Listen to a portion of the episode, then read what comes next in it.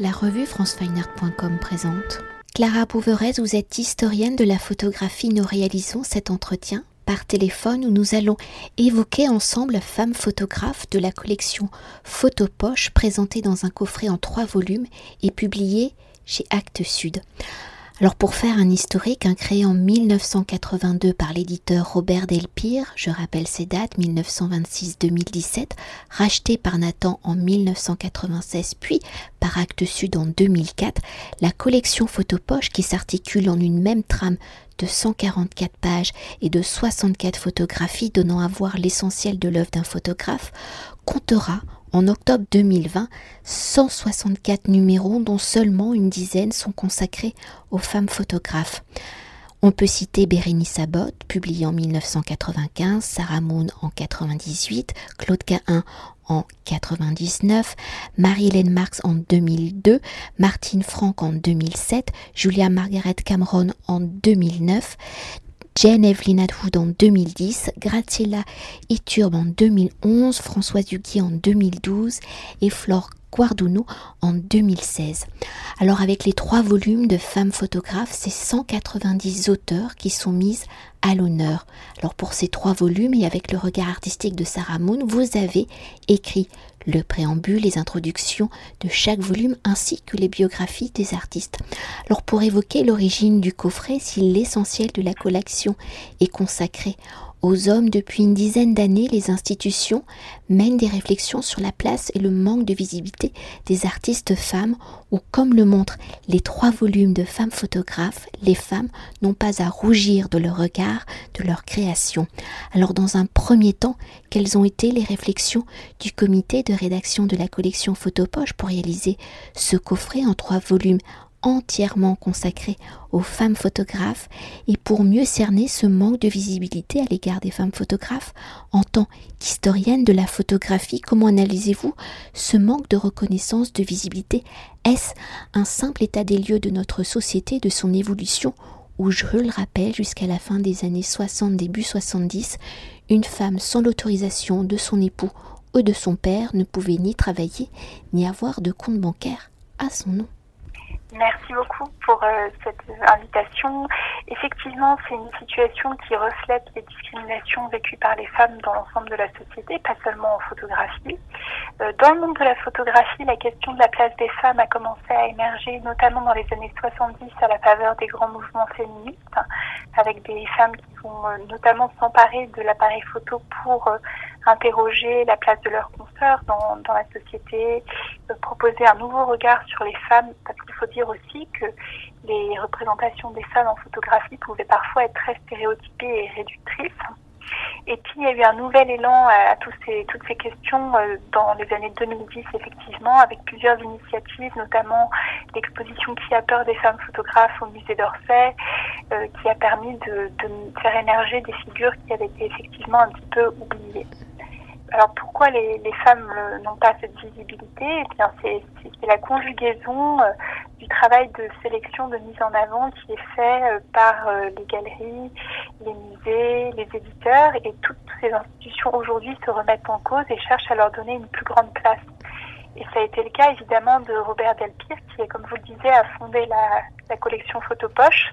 Il a vu un documentaire qui s'appelle Objectif Femmes réalisé par Manuel Blanc et Julie Martinovic. Ça l'a beaucoup marqué, parce que ce documentaire faisait euh, le point et permettait de, de, découvrir ou de redécouvrir plein de photographes géniales. Et donc il s'est dit, il faut faire quelque chose, on, va faire ce coffret en trois volumes. Évidemment, le, le problème, c'est que c'est jamais suffisant. Puisque trois volumes pour toutes les femmes, ça paraît euh, un peu rapide. Pourquoi pas euh, leur consacrer chacune un un numéro, un, un, livre de la collection au même titre que les hommes, euh, et bien c'est une première étape euh, qui se veut complémentaire d'initiatives à venir pour qu'un jour peut-être que ce genre d'initiative ne soit plus nécessaire, c'est-à-dire que les femmes auraient la même place que les hommes et il n'y aurait plus besoin de les réunir comme ça dans un seul dans un seul coffret. L'avantage de les mettre tout ensemble comme ça dans le coffret, c'est que finalement c'est une sorte de traversée de l'histoire de la photographie uniquement par le regard des femmes, là où la plupart des grands livres d'histoire de la photo, eh bien, c'était majoritairement des hommes. Donc là, c'est un peu le, contre-pied. Et je me dis que si on, découvre l'histoire de la photo comme ça, à travers euh, tous ces regards féminins, finalement, c'est peut-être aussi un changement bienvenu. Alors pour poursuivre, hein, vous l'avez dit, si ce coffret en trois volumes de femmes photographes, et je reprends à nouveau vos mots, ne prétend pas réparer ou rendre justice, mais il se veut être complémentaire à des ouvrages monographiques, ce coffret est donc une première étape à la reconnaissance de toutes ces femmes qui ont été oubliées par l'histoire, par l'histoire de l'art. Alors si le coffret propose de découvrir ou de redécouvrir les noms de 190 artistes ou par les contraintes éditoriales de la collection, il n'est que la partie visible de l'iceberg au regard de ces contraintes afin de pouvoir choisir ces 190 noms parmi la grande diversité des écritures où depuis, je le rappelle, 1839 et la création de la photographie de nombreuses femmes ont pratiqué le médium, quelles ont été vos réflexions pour choisir ces 190 femmes photographes? C'était vraiment très, c'était très difficile. Euh, on a, on épluché euh, plein de livres. On est parti aussi du documentaire Objectif Femmes dont je vous parlais euh, pour faire des listes de noms. Et ensuite, dans ces listes, parfois, il y a des photographes pour lesquels on manque d'informations. On n'a pas on n'a pas les éléments biographiques. On n'a pas forcément beaucoup d'images. Donc, des photographes qu'on peut malheureusement pas inclure parce que le travail de recherche sur leur œuvre n'a pas encore été réalisé. Euh, donc voilà, on avait des contraintes de, prendre des photographes qui avaient déjà une certaine visibilité, pour lesquels on pouvait avoir des sources accessibles. Euh, mais je pense qu'il y a plein d'autres photographes qui mériteraient d'être inclus à l'avenir, peut-être avec des volumes, des prochains volumes, et notamment des photographes d'autres continents. Là, la majorité des photographes, surtout dans les deux premiers volumes, euh, sont occidentales, ce qui correspond à, l'histoire de la photographie telle qu'elle s'écrit aujourd'hui. Mais c'est vrai que nous avons des photographes euh, sur d'autres continents qui gagnent aujourd'hui en visibilité et qui ont d'ailleurs une place plus importante dans le dernier volume, notamment euh, des photographes de Corée, Madagascar, Japon, euh, d'autres pays d'Inde qui, qui apparaissent comme ça dans le dernier volume, même si c'est pas suffisant. Et justement, pour continuer d'évoquer la construction du coffret, si les volumes suivent la chronologie de l'histoire de la photographie, chaque volume dégage une pensée particulière, un état d'esprit de la création. Le premier volume est l'ouverture des possibles, proposant 61 personnalités.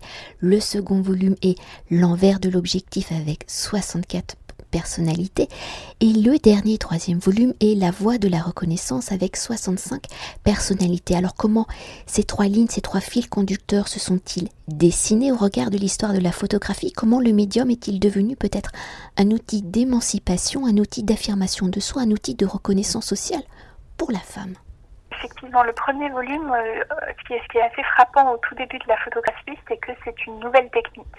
Et donc, il n'y a pas encore des codes qui régissent cette pratique, il n'y a pas encore euh, une profession euh, tout à fait stabilisée de photographe qui pourrait par exemple exclure les femmes comme c'est le cas dans plein de professions beaucoup plus institutionnalisées. Et la conséquence, c'est que nous avons plein de femmes qui expérimentent et qui s'emparent du médium à ses débuts. Voilà, parce que c'est le moment où tout est tout est encore possible. Nous avons des femmes qui vont, euh, une botaniste Anna Atkins, qui va euh, créer des cyanotypes très connus, euh, qui donc est entre les, la science et en même temps une expérience plus esthétique.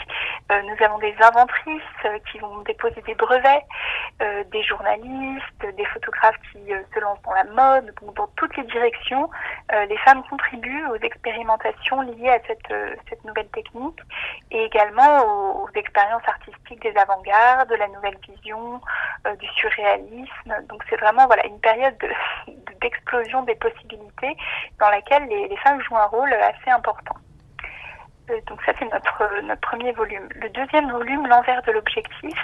Pourquoi l'envers de l'objectif? Parce que dans la autour de la, de la Seconde Guerre mondiale, euh, les femmes vont montrer que la photo n'est pas forcément un médium objectif comme on pourrait le supposer au premier abord, on peut avoir cette illusion que la photographie est transparente, neutre, que c'est un, document euh, objectif. Et cette objectivité a souvent été associée au regard masculin surplombant qui par ailleurs est remis en cause dans les années 60-70, euh, qui est associé aussi à une forme de domination coloniale, de, de, domination par le regard et par le médium photographique. eh bien les femmes au contraire vont prendre le contre-pied de cette supposée objectivité et explorer les, le, potentiel subjectif du médium photographique en prenant parti, en utilisant la photographie parfois à des fins militantes, euh, à travers un engagement très fort. Donc il y a des femmes qui s'engagent dans la résistance, par exemple Julia Pirotte à Marseille, mais il y a aussi des femmes qui s'engagent dans le féminisme et qui utilisent la photographie euh, pour euh, servir cette cause, ce militantisme. il y a également des femmes qui vont aller vers euh, l'exploration de l'intime, euh, de l'autobiographie, donc vraiment une forme de, subjectivité là aussi euh, plus personnelle qui se qui s'affirme, et puis des femmes qui vont utiliser la photographie comme un outil de dialogue et d'échange plutôt qu'un outil de, domination. Donc ça c'est notre notre deuxième volume, toujours donc autour de la Seconde Guerre mondiale jusque dans les années 70. Et le dernier volume, Les voies de la reconnaissance, eh bien pose la grande question de, de cette euh, place des femmes dans l'histoire de la photo, qui est soulevée notamment dans les années 70, et, euh, et, des soupçons qui sont attachés à toutes les initiatives pour les mettre en avant. Parce qu'évidemment, dès qu'on on fait un, un, projet comme ça euh, uniquement sur les femmes, on a un grand risque, c'est que qui est de dire ah voilà euh, les femmes ne sont montrées que parce qu'elles sont des femmes et non pas parce qu'elles auraient un mérite personnel. C'est totalement faux évidemment. C'est pas du tout euh, c'est pas du tout le cas.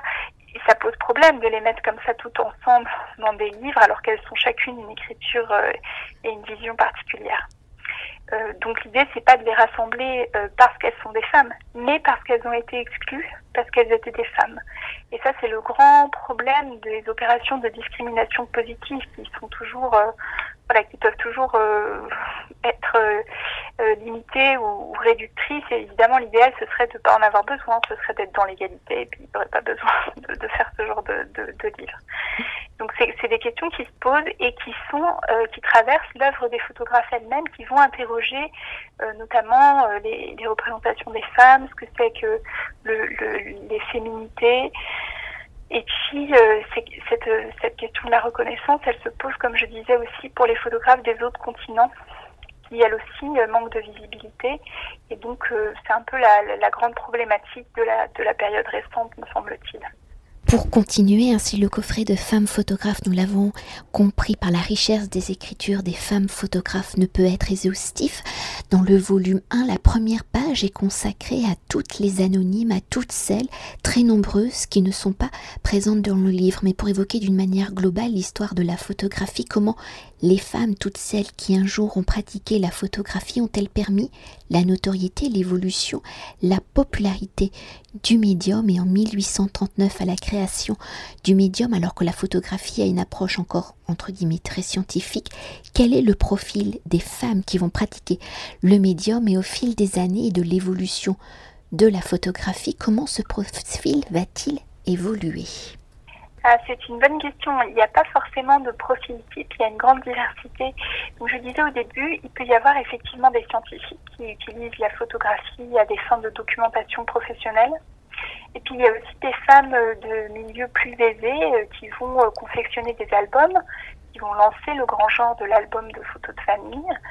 donc généralement, voilà, c'est plutôt des, des femmes de, de milieux privilégiés qui ont les moyens de s'emparer d'une technique qui est encore assez rare et onéreuse. Et puis ensuite, il y a une démocratisation de la photographie euh, qui va et, cette démocratisation, c'est euh, la stratégie des grandes firmes comme Kodak hein, qui ont commencé à, produire en masse des appareils pour les vendre à des publics très variés, à des prix modiques. Et pour ces grandes entreprises, eh bien les femmes, c'est un marché évidemment euh, à investir puisque ce sont des consommatrices euh, en puissance. Et donc les publicités vont beaucoup encourager les femmes à photographier leur famille, à faire la mémoire en fait familiale et, et poursuivre ces, ces, albums, ces fameux albums photos, et puis euh, proposer une image de la femme moderne, dynamique, sportive, qui se promène avec son appareil photo. Donc euh, voilà, ça c'est une la photo devient plus accessible et en parallèle, on va aussi avoir pas mal de, femmes qui voient dans la photo un moyen de gagner leur indépendance économique, c'est-à-dire de lancer un studio, euh, de vendre des photos à des journaux en étant journaliste et donc de gagner leur vie de cette façon-là, de gagner leur, euh, leur indépendance. Donc euh, il y a une il y a une évolution assez frappante de ce côté-là. Effectivement, c'est pas du tout les mêmes profils selon les périodes. Et peut-être pour évoquer un, point de vue, le point de vue esthétique, hein, si ce coffret ne parle pas d'un regard euh, féminin, on l'a bien compris, mais au regard des 190 personnalités présentées, y a-t-il quand même une sensibilité particulière qui se dégage? Peut-on décrire des approches sensibles qui les différencient quand même, entre guillemets, des hommes? Ah, Moi, je ne saurais pas vous dire. moi, je pense que chaque photographe est différent. Euh, peut y avoir des points communs. Par exemple, il y a des photographes qui s'inscrivent qui participent de, de l'expérience surréaliste ou de la nouvelle vision, comme je disais, ou, de, de, la photo engagée. Mais enfin, à chaque fois, c'est quand même aussi euh, des parcours euh, qui sont uniques et, des écritures singulières. Donc, moi, je, je pense que la seule chose qu'ont en commun euh, ces femmes, eh bien, c'est simplement d'avoir été confrontées au cours de leur vie personnelle et professionnelle à des discriminations ou des, des difficultés liées à leur, euh, leur statut de femme. Je crois que c'est vraiment ça qu'elles qu'elles ont en commun, ce qui conduit certaines à adopter des pseudonymes masculins, par exemple, d'autres à s'engager dans le mouvement féministe, hein, comme Jamie Yep, va d'ailleurs faire la mémoire du, mouvement féministe français, enfin des mouvements féministes français.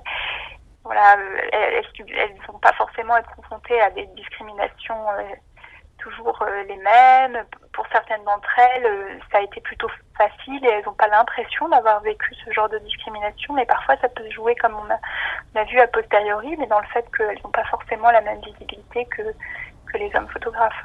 Et peut-être pour revenir à la construction de la collection Photopoche, sa maquette impliquant des contraintes hein, rédactionnelles comme le format vertical des photographies et surtout le choix d'une seule photographie par auteur. Alors après le choix des noms des femmes photographes, comment avez-vous procédé au choix de l'image unique, de l'image qui définit son auteur? C'est cornélien, c'est vraiment très difficile comme choix. Eh bien, euh, là, c'est là que, que, Sarah Moon, euh, photographe elle-même, a joué un rôle central, puisqu'elle a apporté son, son regard d'artiste, sa sensibilité de photographe, pour faire ses choix qui sont forcément euh, subjectifs. Donc, c'est un petit peu euh, les, la sensibilité, euh, la, la, vision de Sarah Moon qui s'exprime dans ses choix iconographiques. Euh, même si évidemment on en a discuté ensemble et qu'on cherchait aussi à toujours de, à, à, montrer une photographie qui soit quand même représentative de l'œuvre de, de l'autrice en question. C'est une, c'est une proposition subjective. C'est là qu'on peut dire que c'est des photos qu'on a aimées, qui nous ont marquées, qui nous ont touchés et on espère qu'elles vont toucher d'autres personnes et que cela invitera les lectrices et lecteurs à découvrir plus amplement l'œuvre de chacune de ces femmes. Et pour conclure notre entretien, vous venez de le dire, hein, s'il y a une part de subjectivité dans le choix des 190 femmes photographes présentées dans ces trois volumes. Pour vous, quelles sont ces femmes photographes qui ont marqué votre regard, qui ont fait que vous êtes devenue historienne de la photographie? Ces femmes sont-elles présentes dans cet ouvrage? Et si oui, en quelques mots, pouvez-vous nous décrire leurs œuvres? Oui, évidemment, il y, a des, des femmes qui m'ont marqué. Euh, moi, déjà, j'ai beaucoup travaillé avec Susan Maiselak, photographe américaine, euh, sur, avec laquelle j'ai mené plusieurs projets de recherche. Donc, euh, dans mes débuts d'historienne de la photographie, elle m'a fait confiance, elle m'a permis de d'explorer ses archives. Donc, c'était très formateur. C'est quelqu'un de, très généreux et qui accompagne comme ça beaucoup de jeunes et notamment de jeunes photographes c'est une personnalité aujourd'hui euh, assez, euh, assez influente euh, et qui soutient la création des femmes un peu partout dans le monde. Et puis après, évidemment, moi, j'ai découvert plein de photographes géniales, Claude Cahin, des, gens qui, sont dans une, innovation extraordinaire pour leur époque. Et puis le, fait de préparer ces livres, ça m'a aussi permis de découvrir plein de femmes euh, que je ne connaissais pas forcément. Euh, J'ai été très marquée par le travail de Hélène Amouzou, qui est une photographe euh, vivant à Bruxelles et qui est née au Togo, qui interroge sa condition euh, d'expatriée et, sa position entre deux pays, avec un travail de représentation d'elle-même où elle semble disparaître dans l'image. Euh, comme si elle, euh, elle n'avait pas de place ni ici ni ailleurs. Et ça reflète euh, notamment les difficultés qu'elle peut rencontrer pour obtenir des papiers et rester en, Belgique. Ça, c'est vraiment une, un travail magnifique et qui m'a beaucoup touchée, que par exemple j'ai pu découvrir en, en, faisant ces recherches. Et après, je pense qu'il y en a, y en a plein d'autres qui, qui mériteraient aussi notre notre attention et qui, j'espère, vont, vont, émerger ou être découverts dans les prochaines années.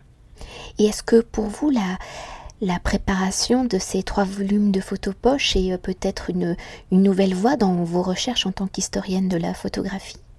Ah oui, forcément, c'est ça donne envie d'aller plus loin et c'est le, le but du projet. Euh, après, c'est plus un travail de euh, pour transmettre euh, qui est déjà éparpillé un petit peu dans plein de catalogues ou plein de plein de ressources différentes. C'est plus un travail de compilation et de transmission, de, de mise à mise au point, et pas forcément un travail de recherche en détail. Euh, donc euh, peut-être qu'il y a certaines personnes, qui, certaines femmes incluses dans le livre, qui mériteraient des de plus de plus amples recherches effectivement. Merci beaucoup. Merci à vous, merci.